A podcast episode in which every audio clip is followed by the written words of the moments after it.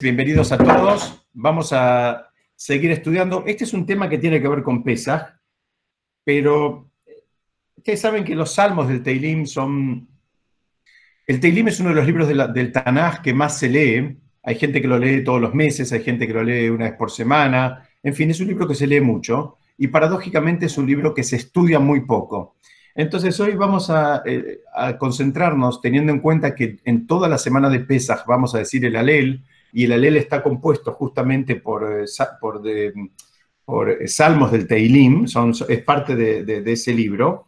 Entonces, elegí uno, el Salmo 115, como para que lo estudiemos juntos. Entonces, si les parece, eh, los que tengan algún Teilim a mano, si no, no se hagan problemas, yo voy a ir poniendo, ahora les voy a compartir mi pantalla y voy a ir poniendo los pesukim y vamos a ir traduciendo para que, para que lo podamos estudiar. Entonces, un segundito que voy a compartir la pantalla.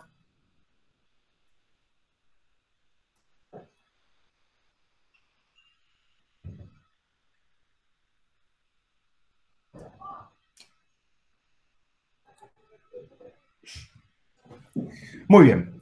El salmo, el salmo en cuestión acá lo pongo para que se lo acuerden nada más. Los que,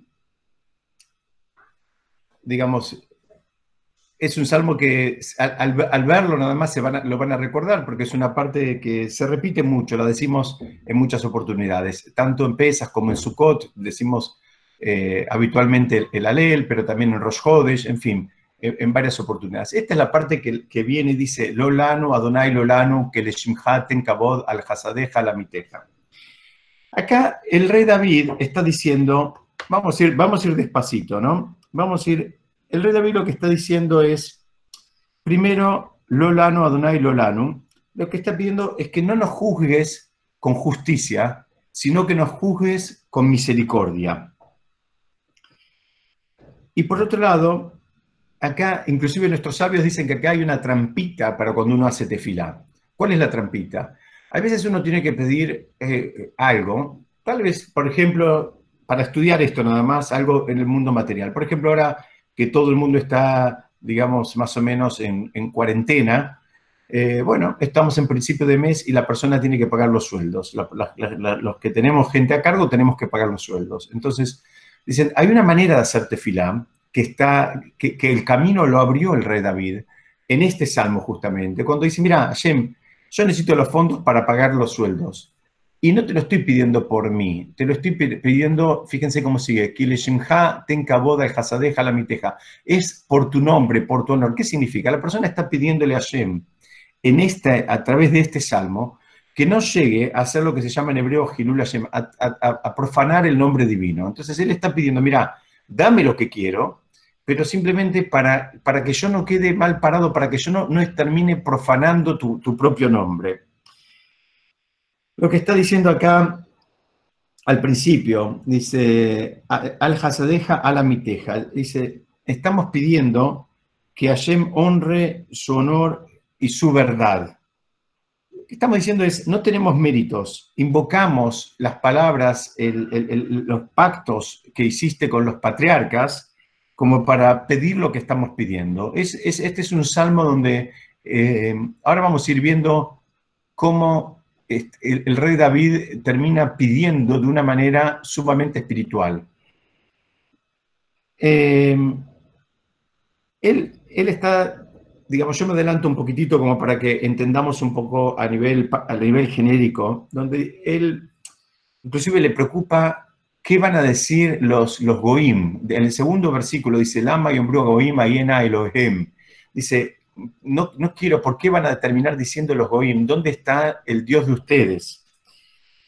Eh, ellos, dice, eh, los, comentaristas explican, dice, ellos van a pensar que Hashem como que creó el mundo y se fue. O que Hashem hizo determinados milagros, que es verdad que los hizo Hashem, pero ahora no está más, como que ahora nos dejó, como que ahora nos abandonó. Entonces el rey David en su plegaria está pidiendo como que Hashem se termine manifestando de una manera para no darle, digamos, argumentos a los goim que sostienen que Hashem creó el mundo y después se fue. Eh, otra, otra, de las formas de estudiar este, este segundo pasuk, cuando dice que los Goim van a preguntar dónde está tu Hashem, estamos pidiendo entender y poder explicar el ocultamiento de Hashem aún en el marco de la naturaleza. Ustedes saben que eh, al, presenciar muchos fenómenos de la naturaleza, la persona tiene dos grandes eh, caminos, dos grandes eh, virtudes, o no virtudes, dos grandes opciones, no, no, no virtudes, caminos u opciones. La persona puede atribuir todo a, la naturaleza, entonces dice que bárbaro, cómo, la naturaleza actúa, cómo, la, digamos, cómo se está manejando todo, o la persona puede ver la mano de Hashem. Entonces el rey David lo que está diciendo acá es que él quiere tener, digamos, herramientas como para poder demostrar que aún en la naturaleza está, está y está actuando y está presente. Vamos a avanzar un poquitito. Hay una historia que tiene que ver con esto de la naturaleza y cómo se maneja. Hay una historia que trae el Talmud, es una historia muy conocida de la hija de Rabí Hananiah ben que una vez prendió las velas de Shabbat pero se equivocó y, en lugar de poner aceite puso vinagre. Entonces cuando él llegó, ella ya había prendido las velas, que prendieron, pero, por, supuesto el, vinagre no es inflamable, eh, digamos, eh, eh, no se compara su nivel de, inflamabilidad con el, nivel con, el, nivel del aceite. Y la hija les decía, estaba, triste, y la hija Hananiah Mendoza le dijo, mira, el mismo que le dijo al aceite que se prenda, le vamos a pedir que le diga al vinagre que se prenda y las velas quedaron prendidas todo Shabbat. Entonces, ¿acá qué significa? Que cuando la persona reconoce la mano de Hashem y ve la mano de Hashem, a su vez va teniendo más registro y, lo ve cada vez más presente en cada uno de sus actos. Normalmente nosotros no soñaríamos con que el vinagre pueda, pueda encender Sabemos que el aceite es inflamable, el vinagre no. Ahora, estos grandes tzadikim de la época del Talmud, ellos vivían con Hashem, entonces eh, veían también, lo, veían Hashem aún en, otros contextos donde nosotros tal vez eh, nos, cuesta mucho más. Entonces acá es, es, un concepto un poco difícil, vamos a ir más despacio. Lo que estamos pidiendo, lo que está pidiendo el rey David es que él quiere que la mano, que, que, nadie termine diciendo dónde está, dónde está tu Dios, dónde está, dónde está Hashem. Vamos a avanzar un poquitito. Y el siguiente versículo dice, Belohenu Bashamain Kol Asher Hafetz Asam. Dice, y nuestro Dios está en el cielo y todo lo que él desea hizo. Dicen, los mefarshim me explican acá que los que se burlan, los que son tontos, no entienden y, solamente valoran las cosas inmediatas. Y entonces lo que está diciendo acá es que Hashem gobierna el mundo, digamos, por completo. Como diciendo, mira, hay uno solo que es el que maneja todo el mundo. Y él hizo y hace todo lo que él desea. La palabra Jafetz se traduce como deseo como diciendo que la voluntad que rige en el mundo es la voluntad de Hashem y no, ninguna, ninguna otra. Fíjense cómo avanza y dice, Atzvehem kesef besahav maasei de Adam. El rey David está diciendo, sus, sus ídolos son de plata y de oro, maasei de Adam, son obra de la mano de la persona. Esa sería una traducción literal, entonces él está comparando, por un lado, al, a Hashem, creador del mundo y que hace todo lo que él desea y que maneja desde el Shamaim para abajo todo, y lo compara ahora con los ídolos, Atzveem son ídolos que son de, plata y de oro y que son justamente a, su vez eh, obra de la mano de la persona. ¿Qué significa? Que eh, ellos los creaban a los ídolos, ¿no? Em, a nosotros nos cuesta a veces entender el concepto este de la idolatría, pero en el Talmud tenemos un montón de, explicaciones, inclusive trae una frase muy fuerte, dice que había una tentación hacia la bodazara, hacia la idolatría, que era inclusive mucho más fuerte que la, tentación sexual. E inclusive el Talmud dice que, que, nadie piense, dice cualquiera de nosotros si hubiésemos vivido en la época que la idolatría tenía fuerza, ¿por qué digo esto? Porque después los hajamim hicieron una tefilá especial para sacarle fuerza a la idolatría, pero en el momento que la idolatría tenía fuerza, dice, bueno, dice, si vos hubieses estado ahí, seguramente hubieses ido corriendo también a adorar cualquiera de esas eh, creaciones eh, bajas hechas por las personas, porque había, había, una, había una, una tentación muy grande en, ese, en esa idea de la idolatría. Esta es una forma de estudiar este pasuk. Entonces está haciendo un contrapunto. Está comparando a Shem en el versículo anterior, que creó el mundo, que hace lo que, que hizo todo lo que él deseó, comparado con estos, estos ídolos que son de plata y oro y obras de, las manos de la persona. Hay otra forma de estudiar. Ustedes saben, la primera palabra acá que dice Atzbehem, por un lado quiere decir ídolos, pero también quiere decir, estoy mirando a ver cómo traducen, sí, eh, hay hay algunos eh, que también te angustia, eh, traducen eh, mm, como tristeza, como la angustia. Alguien que está atzub es alguien que está triste, que está angustiado. Entonces, lo que, la, otra manera de estudiar este pasuk es decir, bueno, mira, dice, él, él está diciendo, mira, la angustia de ellos es pensar que el oro, que la plata y el oro son obra de la mano del hombre. Y este es un concepto sumamente importante y sumamente importante y por eso lo decimos todos los días en Pesach. Ustedes saben que Pesach, entre otras cosas, el, a la matzá se le dice en arameo lejem de meneuta, es, es, la, es el pan de la, de la emuná. Y acá, en, acá está la raíz de un problema de emuná. Hay mucha gente, no solo los goim, sino también, eh, lamentablemente, dentro de, los Yehudim, que piensan que la plata y el oro, estamos hablando de los recursos materiales, son obra de la persona, que la persona es el artífice de eso. Venimos estudiando en los últimos días y, y, para los que me vienen siguiendo tal vez me van a escuchar un poco repetir algunos conceptos, pero son las ideas que se estudian en esta fecha, que en realidad la persona tiene que hacer su ishtadlut, la persona hace su esfuerzo, pero después cada uno tiene los recursos que necesita para la misión que él tiene. Y que Hashem no se equivoca y que Hashem no se fue a ningún lado y que Hashem no le va a dar, como decimos siempre, a alguien una misión que para la cual necesita 100 millones de dólares y le va a dar un billete de 20, le va a decir arreglate, y tampoco lo va a hacer al revés, tampoco le va a dar una misión de 20 dólares y le va a dar 100 millones de dólares y le va a decir, fíjate después qué haces con el resto. Entonces acá el rey David lo que está diciendo dice, mira, esta es una de las fuentes de angustia más grandes de las personas.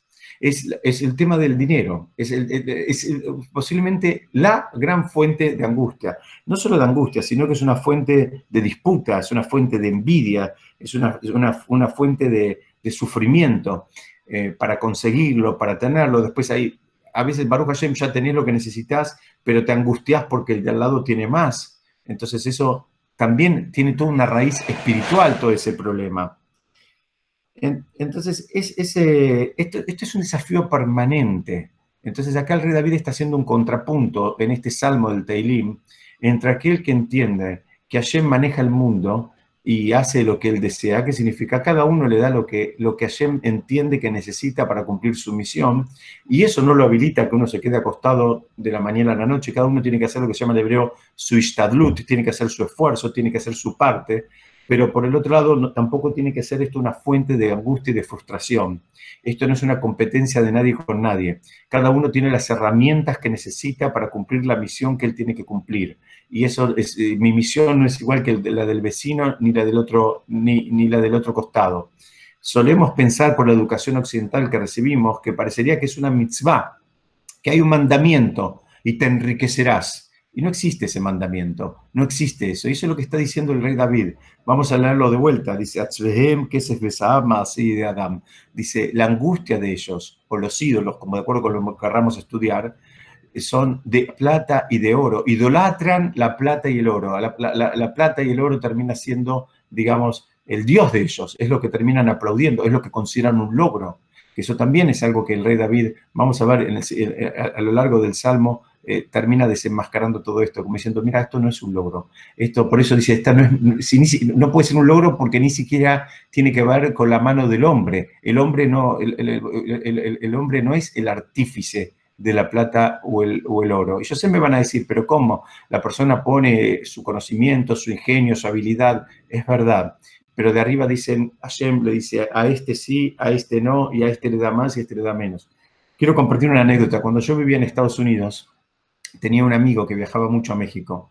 Y en uno de esos viajes conoció a un señor que era de origen iraní, no iraní, eh, eh, eh, sirio, perdón, era de origen sirio. estaba entre los, creo que 50, 50 millonarios más grandes del mundo. Y el que se lo presentó, se lo presentó a propósito, porque el hombre era semi-analfabeto. Escucharon bien lo que dije, era semi-analfabeto y uno de los, de los hombres más millonarios del mundo. Y me acuerdo que estábamos en su momento estudiando este concepto y el More nuestro nos, contó esta historia, porque solemos pensar que el dinero, el, que tiene más es porque es más vivo, porque es más inteligente, y el que tiene menos es un tonto. Muy bien. El rey David dice, mira, sacate todo eso de la cabeza, acá hay otras cuentas que van por, detrás de bambalinas, y eso es lo que él está, está explicándonos y enseñándonos. Vamos a avanzar un poco. Eh, el siguiente versículo dice, Pelaem veloi daveru, einaim laem veloiru. Dice, tienen boca, mas no hablarán. Tienen ojos, mas no verán. Por un lado, está claro la similitud que hace el paralelismo. El rey David está comparando estos ídolos de, digamos, de, él dijo, de, yo iba a decir de madera, pero él dijo de plata y, oro. Eh, lo que está diciendo es que, mira, ni siquiera tienen los cinco sentidos básicos. Ni siquiera, le, hicieron una boquita, pero no funciona. Le hicieron unos ojitos a esta estatuilla que están adorando, pero tampoco tiene la capacidad de ver. Según un comentarista que llama eh, a, Barbanel, él dice, a, ellos ni siquiera les molesta esto, porque ellos, ellos dicen que invocan otras fuerzas espirituales, es decir, estos ojos de madera o de plata o de oro, de lo que fuera, no ven, pero ellos piensan que en realidad el ídolo tiene una conexión espiritual y ellos ven a través de esa conexión espiritual, o sea que no ven a través de esos ojos. Eso para, eh, digamos, para compartir algunos comentaristas clásicos. Em,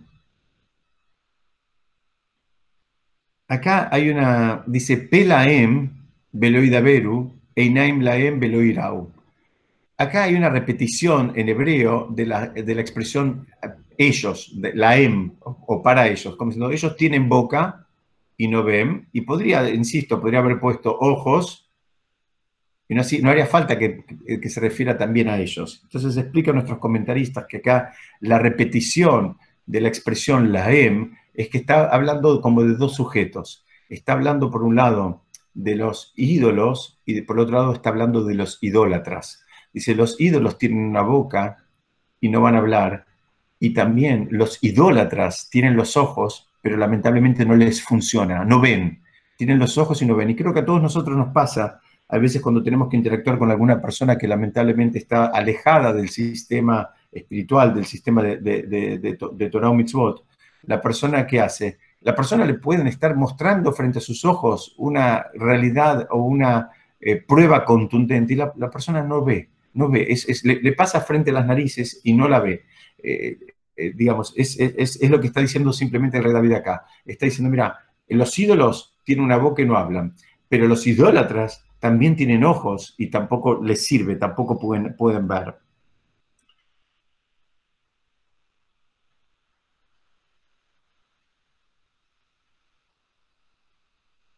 Veamos que la boca que está, que está hablando es, por un lado, la boca, podemos entender, la del ídolo, y estamos hablando el concepto de la voz, de los, de los ojos. Los ojos es algo que estudiamos en varias oportunidades. Es, es algo, ¿qué significa que no ven? No es una deficiencia, digamos, este, física, no hay, no, hay, no hay acá una imposibilidad de ver. Lo que está diciendo el rey David dice, mira, los ojos solos, eh, si no los refinás, los, los sentidos hay que refinarlos. Y el de la vista es uno de los que más refinamiento requieren. Dicen, si vos no refinás la vista, la información que te da la vista no es información que le sirve a tu Neyama. La información que te da la vista le sirve a tu Yetzirara, le sirve a tu parte más eh, animal, a tu parte más, eh, digamos, básica, al, instinto del mal. Entonces lo que está diciendo es, tienen ojos pero no ven, es porque no los refinaron a los ojos. En tanto y en cuanto que no refinaron a este sentido, eh, la información que les da los ojos no los ayuda en su camino espiritual. insisto, la, vista eh, engaña mucho. La vista nos hace pensar, habitualmente solemos pensar que lo que vemos es verdad, pero la realidad las cosas es que no es así y no funciona así. Muchas, muchos, eh, digamos, a, muchos de nosotros nos pasó que gente que pensábamos que no tenía un peso eran millonarios. Los que pensábamos que eran millonarios no tenían un peso. Los que pensamos que eran conocidos tuvimos un problema y estuvieron al lado nuestro hombro a hombro, hombro como un, como un íntimo amigo. Los que pensábamos que eran íntimos amigos tuvimos un problema y no aparecieron. Eso es lo que está diciendo acá. Lo que está diciendo acá es cuidado. Los ojos Sí, ves, ves, eh, eh, digamos, este, eh, físicamente los ojos funcionan. Baruch Hashem podés ver, podés distinguir las formas, los colores y podés ver todo lo que, se, lo que se te ocurra ver. Pero en tanto en cuanto no refinaste, no podés ver un poquitito más profundo. Esa información que vas a tomar no te va a terminar ayudando en tu crecimiento espiritual. Eso es lo que está diciendo el rey David. Está hablando que esos ojos, así como vienen de fábrica, no te ayudan. Tenés que trabajarlos. Avanzamos un poquitito. Dice, Osnaim laem velo af laem De vuelta, parece que está, está describiendo todos, eh, todos los, eh, los, sentidos. Entonces dice, bueno, eh, oídos, Osnaim son los oídos, orejas o oídos, tienen oídos, dice, pero no escuchan. Y por el otro lado, también tienen nariz, pero no pueden eh, no, pueden respirar, no pueden oler. Hay muchas explicaciones. Dice, ¿qué pasa con los sordos?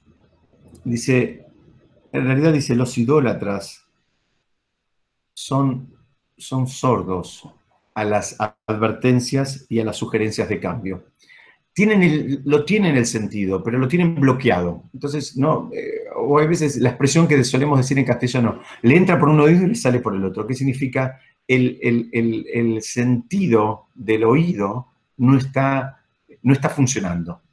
Eh, insisto, no me refiero al, problema físico, sino me refiero a, a, un aspecto mucho más espiritual y vemos que no le está funcionando, no le está cerrando, no le está no lo está ayudando a él en su camino espiritual. El oído lo debería, le debería ayudar, así como explicamos todo lo de la vista, el oído también lo, debería ayudar, entonces tendría que ser algo sistémico, donde cada uno de los sentidos se va refinando y la persona va, digamos, adquiriendo eh, un nivel de apego, como estudiamos el lunes, un nivel de apego con Hashem cada vez más profundo. Pero acá no funciona el oído.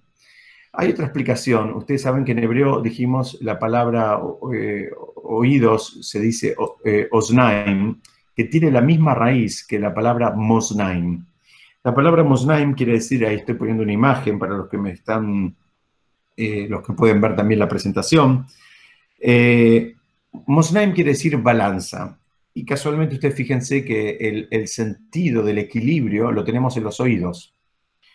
Entonces, dice, lo que está diciendo el rey David dice, a estos oídos le falta este, este punto de equilibrio, este sentido del equilibrio. No pueden sopesar, una balanza lo que hace pesa, compara, evalúa y, reconoce que es más pesado que qué, reconoce que es más valioso que qué, reconoce que es más importante que otra cosa. Dice, bueno, todo eso, la persona que está en la órbita, eh, lo estamos, él, lo compara con, con la idolatría, hay quienes lo estudian, que no necesariamente se refiere a idolatría, se refiere a que no está, digamos, eh, alineado en el camino espiritual, de, digamos, para con Hashem. Entonces, bueno, está, está perdido. Bueno, cuando está perdido, dice, el oído no le funciona. ¿Pero qué significa que no le funciona el oído? No es que no escucha, no le funciona esta capacidad que tiene el oído, esta capacidad de equilibrio, de encontrar, de, encontrar el verdadero valor de las cosas, ¿no? Explicamos la similitud entre, repito, entre la palabra osnaim en hebreo, que quiere decir oído, y mosnaim, que quiere decir balanza.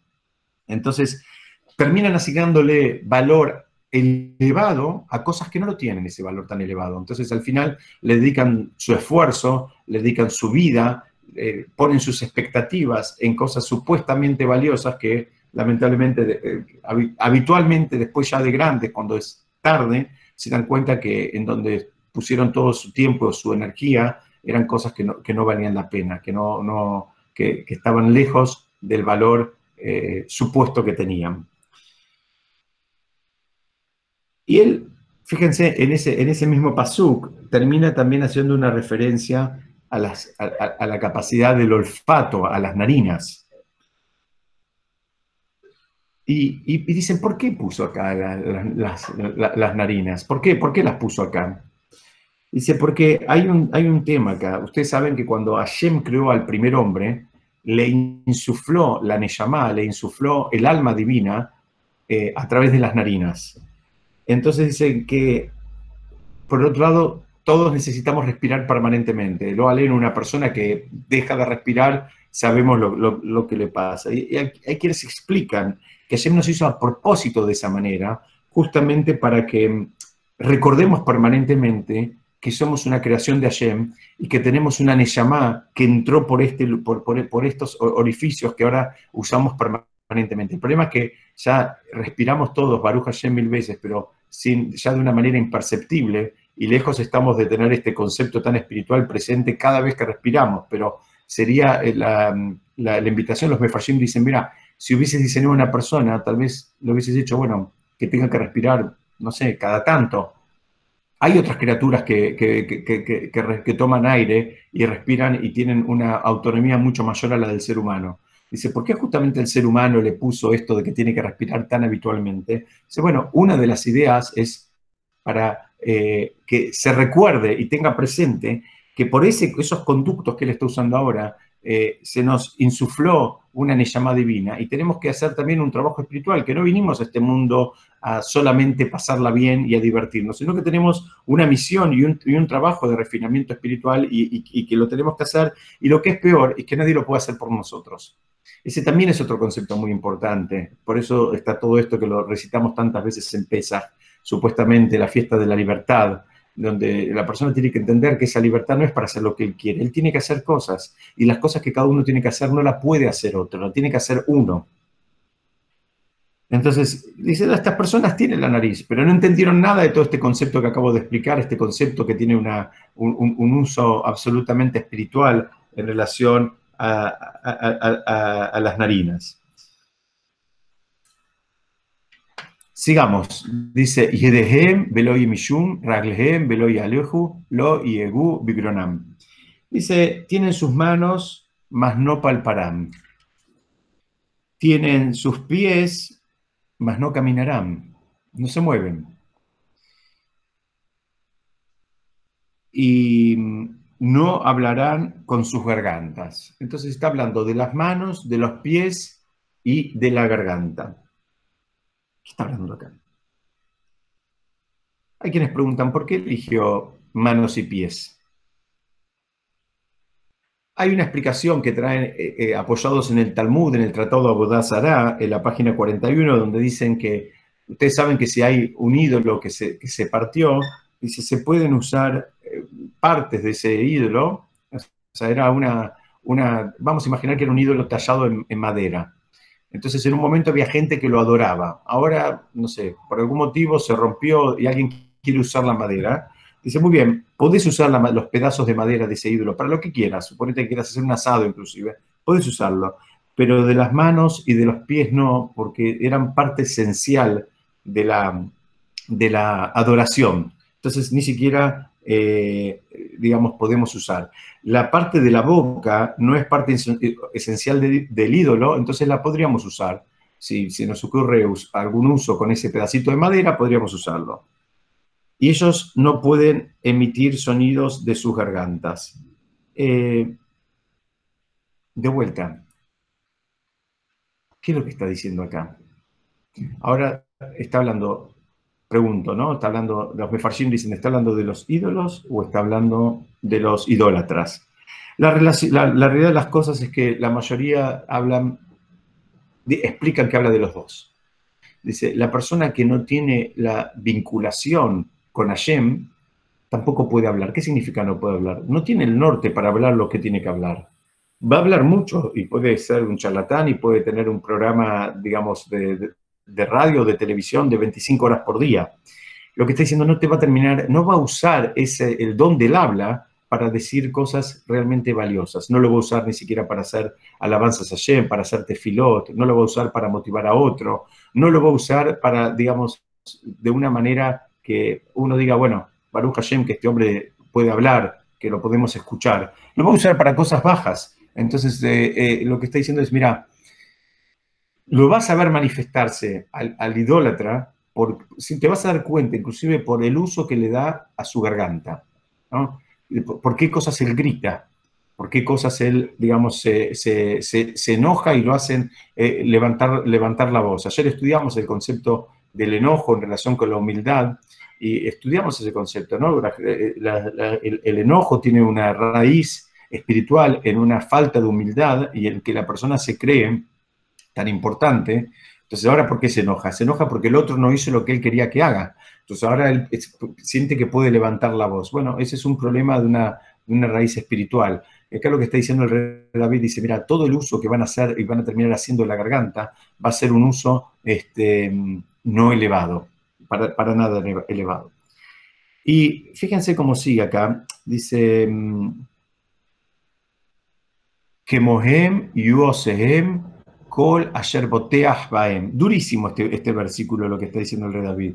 Dice, como ellos, o sea, como los ídolos, Iu Osehem, van a ser los que los hicieron a los ídolos. Acá está asociando y anclando el destino de uno con el del otro. Dice, por un lado, al ídolo mismo ya le va a tocar, digamos, su castigo.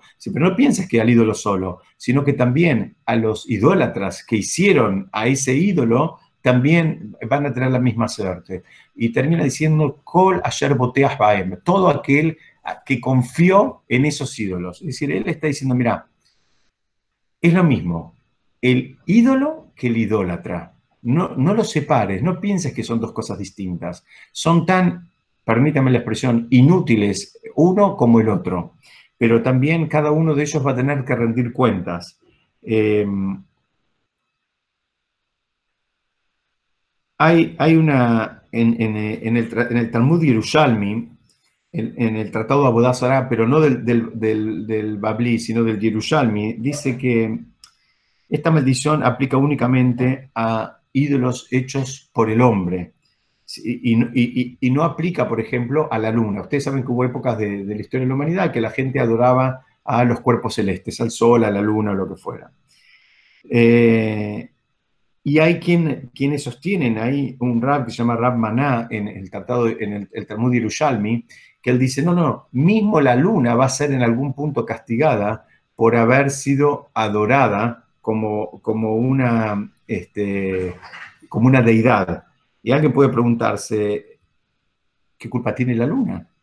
Bueno, hay, hay, aparentemente hay... Eh, hay una suerte de responsabilidad, aunque ella, vamos a pensar que en este caso no hizo nada para que alguien la adore, pero dice también va a ser juzgada. Este, esas son cuentas que el Talmud deja un poco cerradas y, no se terminan de entender del todo. Pero lo que está diciendo acá el rey David, y esto creo que es lo que nos sirve a todos nosotros, es, mira, cuidado con en dónde vos pones tus esperanzas, porque nosotros podríamos decir, que ayer nosotros estamos acá escuchándonos, y nosotros, acá ninguno de nosotros somos idólatras y ninguno de nosotros adoramos a ninguna maderita, ni ninguna piedrita, ni ningún, ningún este, eh, cuerpo celeste. Pero los comentaristas dicen, mira, esto es mucho más finito que eso. No estamos hablando acá de, digamos, de arrodillarse frente a una madera. Estamos hablando acá a veces, eh, volvemos al ejemplo del principio, el mismo rey David menciona el oro y la plata. Dice, cuidado, si vos idolatraste y vos hiciste de eso, digamos, algo tan importante, eh, que inclusive rendías pleitesía a las personas que tenían plata, ahí en algún punto estás actuando como un idólatra. En el momento que vos aplaudís, reconoces, te querés, te, querés hacer amigo, te querés parecer a ellos, los invitás a tu casa, a gente únicamente porque tienen dinero, bueno, sepámoslo que en alguna medida estamos actuando como idólatras. Y acá lo que está diciendo el rey David dice, cuidado, dice, cuidado que eh, la persona puso sus esperanzas, eh, tal vez pensando, el rey David en otros, en otros salmos también habla, eh, habla y también son parte del Telim, habla de que la persona a veces pone sus esperanzas en, nobles, en gente poderosa, o en, en, nuestra generación sería en el gerente del banco, en el abogado, digamos, con contactos, o en el médico también este, reconocido, dice, bueno, eso también es un problema, en tanto en cuanto que vos pusiste tus esperanzas en, otra, en, otro ser humano, ahora ya no vamos a, maderitas o piedritas, sino estamos hablando de otro ser humano, y no pusiste tu, tu, esperanza de manera, digamos, íntegra en Hashem, actuaste, actuaste también en algún punto como un idólatra. Y eso, y eso es realmente un problema. Entonces, vamos repasando todo lo que dijimos hasta ahora y tal vez ahora lo, empezamos a ver que, es un poco más aplicable a nosotros, que no estamos hablando, porque alguien si no podría decir, bueno, Baruch Hashem, nosotros no tenemos nada que ver, no, no, le rendimos ofrendas ni a la luna, ni al sol, ni a ninguna este, estatuita. Dice, bueno, muy bien, no haces nada de todo eso, pero sí a veces, eh, digamos, eh, actúas como acabamos de describir, eh, reconociendo y sobrevaluando eh, digamos, en este caso, para la mayoría de los, de los comentaristas, la, idolatría máxima de nuestra generación es el dinero. Y la persona está dispuesta a hacer todo por el dinero. Está dispuesta a no hablarse con hermanos, está dispuesta a, a no estar con su familia, está dispuesta a sacrificar su Torah, su tefilá con minyan, su kashrut, todo por, por, el dinero. Esa es, digamos, la figura de la idolatría en esta generación. Entonces, está bueno que entendamos el paralelismo de lo que viene hablando el rey David y lo podamos aplicar un poquitito también a esta figura. Vamos a avanzar un poco más. Ahora él trae el contrapunto. Dice, Israel, Betach Badonaim, Ezran, Umaginan U. Dice, Israel, a diferencia de los idólatras, dice, confía en Hashem y que es su, ayuda y su protección, ¿no? Esdram viene de Ezra, de ayuda, y Maginam de Magen, de, escudo, de protección. Entonces, eh, parece que acá, inclusive para algunos comentaristas, este, este, versículo está como, como si fuera una comanda, como si fuera una orden que está diciendo, Israel, confía en Hashem, que Él es el que te, te, ayuda y es el que te defiende. Y en realidad esto está eh, conectado con, los versículos siguientes, donde según el Maral de Praga, eh, habla de tres niveles de Yehudim, tres niveles de judíos. Eh, están los que consideran Hashem como un padre y se apegan a él, entonces son como, son como hijos de Hashem. Están eh, los que se hicieron meritorios del nombre de Israel, entonces ante cualquier acción, si tiene alguna necesidad, invocan ese vínculo. La persona, eh, digamos, se, se, siente como parte del pueblo de Israel e invoca ese vínculo. Vamos a ir despacito. Fíjense, dice así.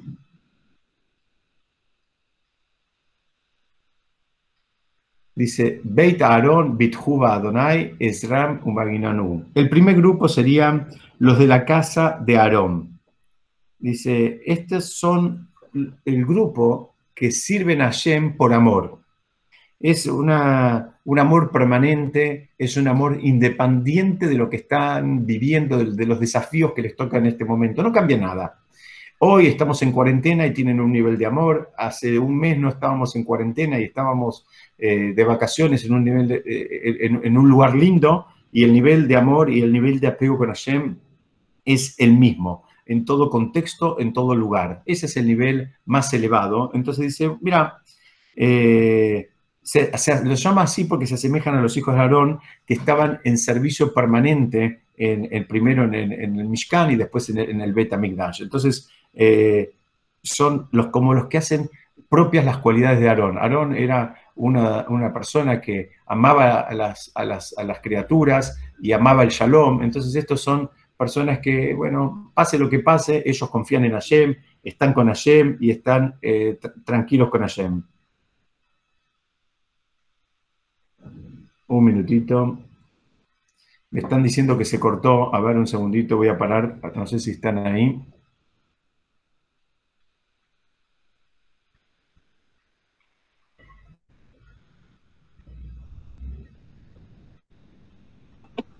Lo sigo viendo, Ram.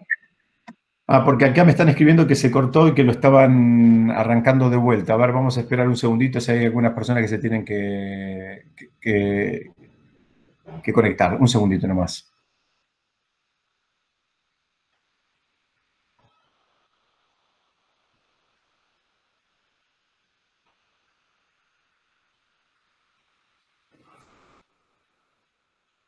Un segundo y retomamos. Mientras tanto estoy leyendo las preguntas que me ponen en, el chat.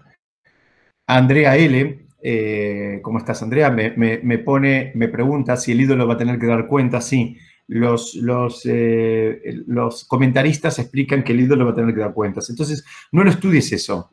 No lo estudies eso pensando en, una figura que va a tener que dar cuentas. Algunos, algunos dicen que inclusive la luna va a tener que dar cuentas. Estoy retomando mientras veo si hay alguno que se tenga que reconectar pero eh, para la explicación que dice, para, explicar la pregunta que me hace Andrea, que es cómo es que los ídolos van a tener que dar cuenta, dice, la persona, e, eso lo explican de dos maneras.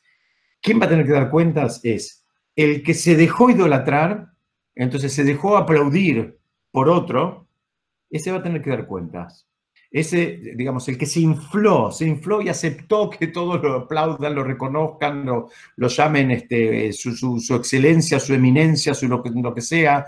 Eh, bueno, el que, el que permitió eso y a su vez lo disfrutó y se enorgulleció, es una forma de actuar como hacerse ídolo de otros. Entonces, ese va a tener que dar cuenta. ¿Por qué? Porque está ocupando un lugar que no corresponde. No corresponde que la persona ocupe ese lugar.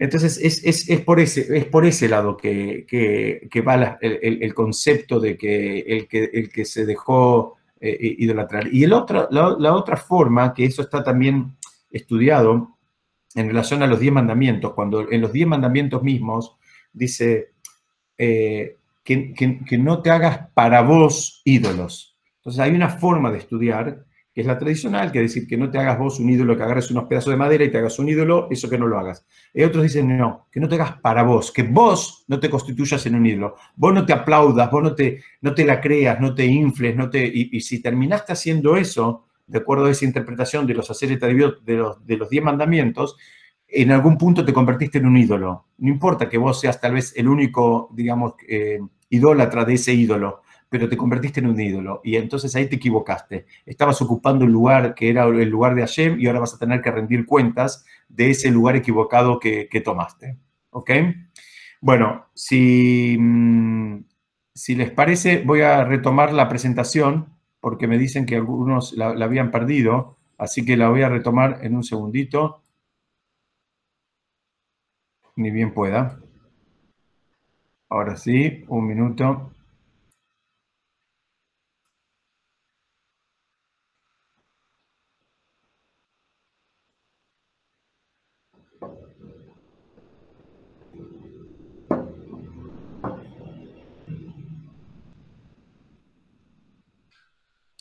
Bueno, estamos acá, estamos en Beit Aarón, explicamos lo de Beit Aarón, que por, qué dice los, eh, por qué lo llama Beit Aarón, la casa de Aarón, no se refiere a la, familia de Aarón nada más, se refiere a aquellas personas que hicieron de las cualidades de Aarón, las hicieron propias. Entonces ellos hicieron las cualidades de Aarón, las tomaron y las hicieron como propias. Bueno, esos son los que creyeron en, Hashem de una manera, digamos, eh, íntegra, completa, independientemente de cualquier motivación externa independientemente de lo que pasa. Este es un nivel, es un nivel al, cual hay que aspirar. Lamentablemente nosotros somos muy mimosos, ¿no? Un día porque estamos cansados, un día porque estamos muy relajados, un día porque vendimos mucho, un día porque vendimos poco, por lo que sea, eh, eh, empezamos a flaquear. La casa de Aarón se refiere a ellos que eran ahí, fijos, eran eh, parte del mobiliario. Vamos a avanzar. Dice, mm, el siguiente grupo Ah, perdón, no estoy haciendo un minutito acá. Ahora, ahora sí. Perdón, ahora sí. Eh, ahora vamos, el siguiente grupo son Yere Adonai, Bithu Adonai, Esdran, Maginanu. Estos ya son otros. ¿Estos quiénes son? Son los temerosos, son los que le, temen a Hashem, los temerosos de Hashem, eh, que confiaron en Hashem, en que Hashem era su, ayuda y era su, su defensa, su protección, ¿no?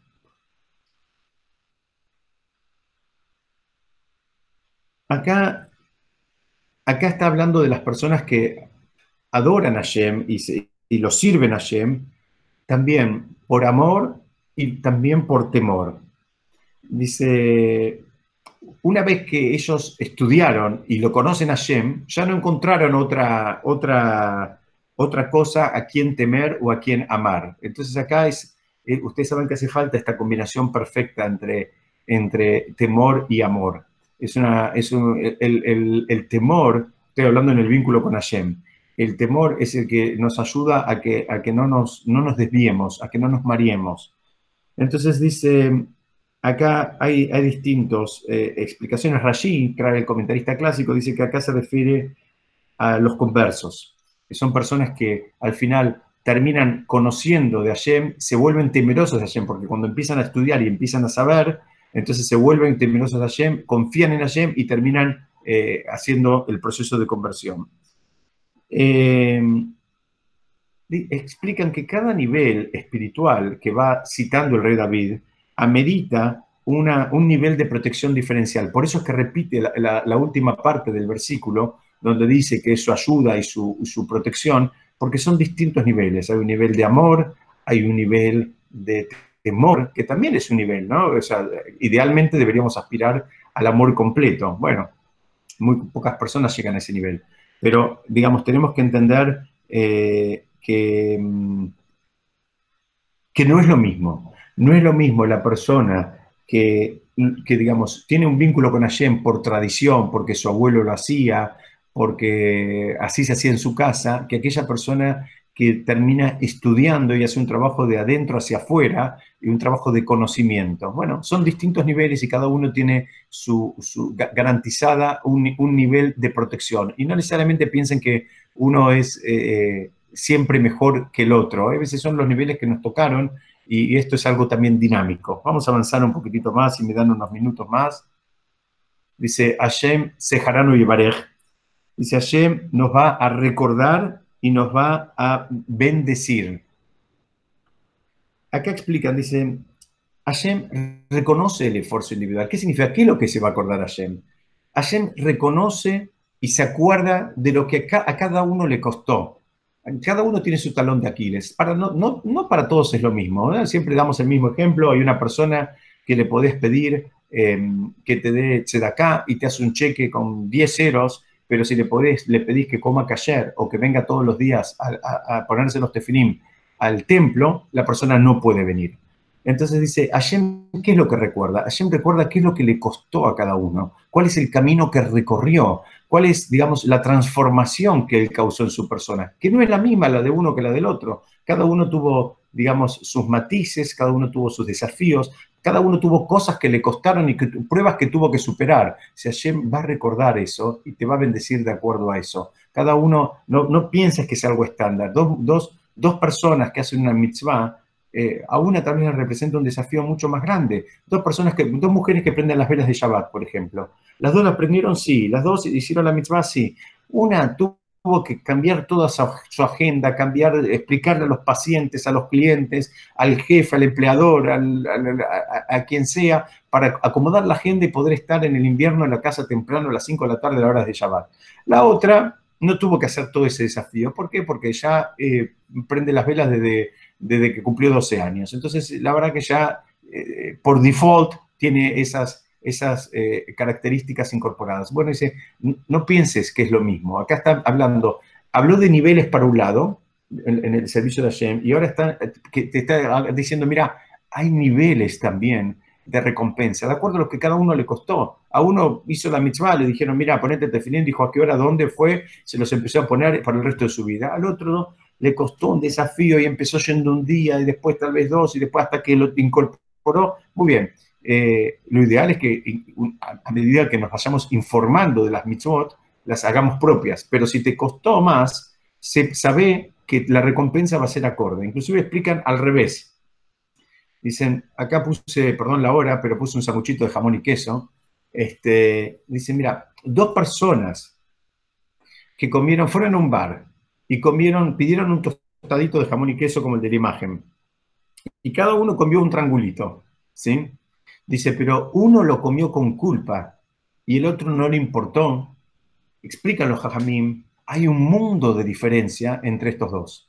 Y vos me puedes decir, pero no solo comieron lo mismo, sino que era del mismo sanguchito que cortaron la mitad para cada uno. Dice, sí, pero si la persona cuando lo comió, digamos, sentía algo que, estaba mal, sentía algo que, que, no era lo correcto, dice, ya hay un mundo de diferencia con respecto al otro que le parecía lo más normal y no había ningún motivo, digamos, para que, le llamara la atención. Y fíjense, dice acá, Yevarejet bet Israel, Yevarejet bet Aaron, dice, y termina diciendo, un minutito que me perdí, me perdí, eh, Yevarej, Yere Adonai, Aketanim y Megedolim. Acá también habla de niveles. Lo que está diciendo es, hay niveles por un lado y la bendición también va de acuerdo a los niveles. En todo hay niveles. En el mundo material hay niveles. No es lo mismo este, un, un, eh, eh, eh, Ford Falcon del año 80 que una Ferrari 0 kilómetro. Y en el medio todos los, los, modelos que se les ocurran. No es lo mismo. Los dos son autos, sí. Los dos tienen cuatro puertas, sí. Pero no es lo mismo. Muy bien. así como hay en el mundo material hay niveles, en el mundo espiritual hay niveles. Y el rey David está diciendo, mira, Hashem reconoce los niveles. Los reconoce de entrada y después los reconoce cuando los va a terminar bendiciendo. A cada nivel lo va a terminar bendiciendo de acuerdo al esfuerzo que le costó. Este es un dato importante, no es solamente a los resultados, sino también al esfuerzo que, le costó a la persona. Y acá dicen que eh, hablan, esto se apoyan en un, en un versículo de Mishle, que el rey Salomón dijo, Ajuta Meshulash Lobi Mirai Atek, dice que una, una cuerda de tres sogas no se corta fácilmente. Y eh, digamos, eso se puede estudiar desde el punto de vista del mundo físico porque es una soga más difícil de cortar, tiene, tiene tres hebras, es una soga que tiene tres, eh, tres cabos, entonces es, es, más difícil de cortarla. Pero por otro lado dice, no, se, refiere, no se refiere solamente a, al mundo material, sino se refiere a, los tres grupos que hablamos antes, a los tres grupos de personas, tres formas eh, dinámicas de acercarse a Shem, eso por un lado, y también se refiere, los comentaristas de Mishle dicen, se refiere a que cuando en una familia, Besrat Hashem, hay Torah en boca del abuelo, del papá y del nieto, dice, lo más probable es que de esa familia la, Torah nunca se vaya. Así explican el, tratado de, Michelet. Entonces acá también está hablando las tres bendiciones. Y es otra explicación, algunos dicen, ¿quién, quién se puede considerar que es Seudí, que es judío? Aquel que tiene un nieto judío. Entonces eso, por eso habla de los tres niveles de bendición, como que la bendición completa llega cuando pasa de un abuelo a un hijo y a un nieto. Me quiero apurar, así no los, pero quiero tratar de terminar la idea si me acompañan unos minutitos más. Dice, eh, bueno, esto ya lo dijimos, eh, Hashem y Evarej Bet Israel y Evarej y Erea Adonai Ketanim y Magdolim. Dice también, Hashem va a bendecir a, los, a los chicos con los grandes. Acá vos acá se pueden estudiar de distintas maneras. ¿Quiénes son los chicos y quiénes son los grandes? Bueno, acá una, una lectura es la lectura espiritual. Hay personas que están en un modo más pequeño porque están empezando, entonces su desarrollo todavía no se manifestó por completo, y hay algunos que ya son más grandes. Dice, bueno, Hashem va, va a terminar bendiciendo a, todos, que cada uno va a recibir lo que tiene que recibir, va, digamos, va a recibir la bendición que le toca, independientemente si eras chiquito, mediano o grande. Esa es una explicación. La otra explicación dice, va por otro lado, dice que no, que va a bendecir a, las criaturas. Dice, ¿qué significa? Hasta ahora no mencionó a los chicos, hasta ahora parecía un salmo que estaba hablando de adultos nada más. Dice muy bien, dice acá, te está diciendo, en el mérito de los mayores, en el mérito de los, mayores que asumen sobre sí una vida de Torah o mitzvot, dice, los chicos también se van a terminar bendiciendo. ¿Por qué? Porque los chicos terminan aprendiendo, terminan teniendo un camino para recorrer mucho más simple, se les hace la vida mucho más simple porque hay un montón de preguntas que no se las terminan haciendo, no por, por, por, eh, digamos, por... Eh, ignorantes, sino porque no las necesitan esas preguntas. Entonces, eh, lo que está diciendo es, Mira, si los padres se desarrollan espiritualmente, la bendición inclusive le va a llegar a los, a, los chiquititos, que Baruch Hashem nacieron en una casa donde siempre comieron callar, entonces arrancan de un camino ya mucho más avanzado. Dice, Yosef, Adonai, Alejem, Alejem, Beal Benejem. Acá está hablando de que Hashem les va a agregar, Yosef es de agregar a Hashem a ustedes, y, y repite, y a ustedes y a, y a los hijos de ustedes. En general, está asociado, digamos, acá hay, un, hay, un, hay una idea que es que todo lo que tiene que ver con la abundancia, con, eh, tiene que ver con agregar, con aumentar, ¿no? En general buscamos aumentar todos, eh, digamos, por de fábrica pensamos que si, que si ayer tenía una pilita de monedas como tengo, eh, digamos, como tienen en su pantalla a la izquierda, bueno, mañana todos queremos tener lo mismo o más queremos seguir eh, eh, creciendo. Esto en términos materiales. En términos espirituales deberíamos aspirar a lo mismo, aunque lamentablemente hay gente que tomó determinadas mitzvot en algún momento de su vida y se quedó estancada ahí, no avanza. Pero la idea es que, que, crezcas. Entonces dice acá lo que, lo que está diciendo el rey Salomón, el, perdón, el rey David, lo que está diciendo en, en este Teilim es que la bendición va a haber un incremento, va a haber un crecimiento, una abundancia, un crecimiento en todo eh, acá me gustó esta imagen porque está por un lado la parte material que nos ayuda a entender y por el otro lado hay una plantita que va creciendo a niveles más elevados, que es lo que tenemos que aspirar también en el nivel eh, espiritual. Nuestro pesaje de este año no tendría que tener nada que ver con el pesaje del año pasado y tampoco tiene que tener nada que ver con el pesaje del año que viene, porque nosotros tendríamos que ser personas totalmente distintas. Entonces dice, bueno, que la persona sepa que, que digamos, eh, que, la bendición de Hashem a través de este vínculo que se va desarrollando va a terminar llegando y manifestándose en el mundo material y en el mundo espiritual. Seguimos. Dice, Bruhim Atem Ladonai. Dice, ustedes van a ser bendecidos eh, por Hashem, el creador de los cielos y de la tierra parecería que el rey de nos está recordando, mira, Hashem controla todo el mundo, una vez más, empezó hablando de eso y ahora termina hablando de algo parecido, dice, Hashem controla el mundo, dice, hay, hay quienes dicen...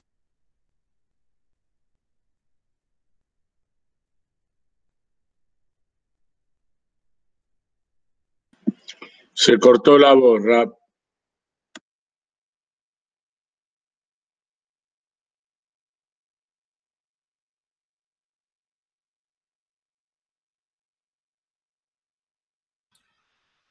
Ahí volvió la voz, ahí volvió, ¿verdad? Sí. Muchas gracias. A ver, y díganme si se ve la presentación, ¿se ve? No todavía. Sí, ahora está abajo en, una parte. Mm. Muy bien. Denme dos minutitos más y ya los dejo. Dice Brujima Tembla Donai, o sea, no, eh, pronto. A Shamaim Shamaim Ladonai, decíamos acá. Eh, no, estaba en el Brujim, estaba con el tema de las frutas. No quiero ir para atrás para no perderme. Eh, quería explicar el concepto donde las, las, frutas y las verduras, sabemos que en esta generación no tienen nada que ver con las frutas y las verduras que comieron nuestros eh, abuelos hace 100 años. Dice, muy bien, Hashem va a restaurar esa bendición hasta en las cosas eh, en, los alimentos. O sea, hoy compramos un tomate y, no tiene nada que ver al tomate que comíamos cuando éramos chiquitos. Porque se va perdiendo a medida que se va bajando el nivel espiritual, también la bendición que hay hasta en las cosas materiales es distinta. Y se va a restaurar todo eso. Y ahora sí viene este que dice, Ashamaim, Shamaim, Ladonai, Be'aretz, Natan, Adam. ¿Qué significa acá? Que por un lado la persona tiene que saber que hay cuestiones espirituales que las maneja Hashem y el mundo de la tierra lo maneja la persona. Es decir, la esfera de la persona, el mundo de la acción es de la persona. A veces nosotros queremos meternos en los negocios de Hashem y quisiéramos que Hashem haga nuestros negocios. Lo que te está diciendo acá es, mira, Hashem maneja el mundo espiritualmente hablando y hay un, hay, un, hay un lugar, un espacio donde vos tenés que terminar actuando. O sea, Hashem no puede, eh, supongamos ahora, Pesach, hay una persona que necesita ayuda, por el motivo que sea, necesita que le lleven machá a la casa muy bien, Hashem necesita las personas que actúan en, este, en este ámbito. Hashem puede manejar motivaciones desde arriba, pero la persona tiene que entender que es, eh, su responsabilidad interactuar acá abajo y hacer cosas. Que lo de arriba es lo de arriba y lo de abajo es lo de abajo. Y que lo que hace, digamos, de, lo que hace espiritualmente también tiene que tener una, eh, conexión con el mundo material. Tiene que interactuar todo, como estudiamos eh, la semana pasada. Em, un minutito. Hay un, hay un lugar donde hay otro, hay otro salmo donde dice, la Hashem Haaretz Loa. Dice, de, Hashem es la tierra y todo lo que existe en ella. Y acá aparece como que hay, eh, eh, que la tierra es del hombre y que de Hashem es los cielos. Dice, no hay contradicción. Dice, el hombre puede utilizar y usufructuar todo lo que hay en la tierra siempre y cuando reconozca y le encuentre una impronta espiritual en las cosas materiales. Entonces acá, eh, eh, eh, digamos, ese es el desafío. Vos podés hacer lo que quieras en el mundo material, pero, pero no pierdas de vista que eso tiene un anclaje espiritual. Y vamos a terminar diciendo, lo ametim y aleluya, le Dice, no, los muertos no te van a poder alabar o no van a poder alabarlo a Hashem, tampoco los Yordé Dumá, los Yordé Dumá, ¿quiénes son los Yordé Dumá? Son las personas el, Dumá es el ángel que cuida a los muertos, son los que bajaron a la esfera de los muertos. Entonces alguien podría decir, está hablando de los muertos dos veces. No, de Dumá, los que ya bajaron a la esfera de este, de este ángel, son los que están muertos físicamente. Los primeros muertos que está hablando acá no son muertos físicamente, son muertos espiritualmente. Estudiamos en otra oportunidad que una definición de quién está vivo y quién está muerto no es la definición clínica, muerte clínica o no, sino que la conexión espiritual es lo que determina si la persona está viva o no está viva. Entonces dice, lo ametim y aleluya. Dice, los, los metim, los que, no, los, que tienen, los que están desconectados espiritualmente, ellos no lo pueden alabar a Shem. ¿Por qué? Por todo lo que vinimos hablando. No lo ven, no lo reconocen, no, no lo entienden, no lo escuchan,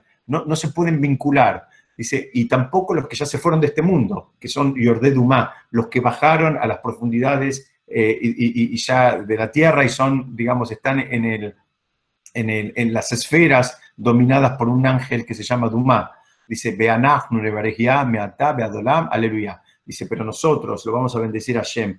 Y acá hay una pista muy interesante para, para, para toda persona que ahora aprende algo y se da cuenta que lo está haciendo de una, de una manera eh, o mejor dicho, se da cuenta que lo estaba haciendo de una manera equivocada y ahora aprende cuál es la manera correcta de hacer las cosas. Hay, una, hay un problema acá, que la persona puede llegar a deprimirse, la persona puede llegar a ponerse muy triste, la persona puede llegar a angustiarse. ¿Por qué? Porque dice, bueno, ahora aprende, vamos a dar un ejemplo, que no se puede comer jamón y tal vez en, su vida, eh, mis otros 18 años, yo estuve comiendo jamón y ahora que tengo eh, digamos, eh, me acabo de enterar, me puedo terminar deprimiendo. Y ese es el dato que nos da el rey David.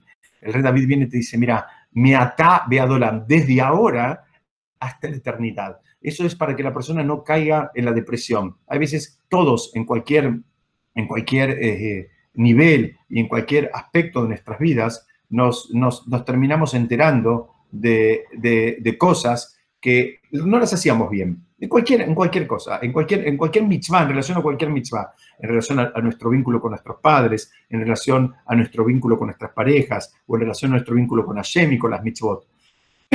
Perdón. Entonces viene el rey David y dice, mira, no te deprimas, es meatá beadoram. Esto quiere decir desde ahora hasta la eternidad. Y esa es, digamos, la, ese es el desafío y esa es la forma en que la persona crece espiritualmente. No eh, flagelándose y deprimiéndose por las cosas que tal vez no hizo como corresponde en otra etapa de su vida, sino empezando a construir desde ahora hasta la eternidad. Bueno, esto es lo que quería presentar, perdón si hablé como un lorito, pero quería tratar de verlo en, su totalidad, este salmo que, que, es muy rico, es muy importante y creo que es muy valioso para la vida de todos nosotros. Espero que les haya servido.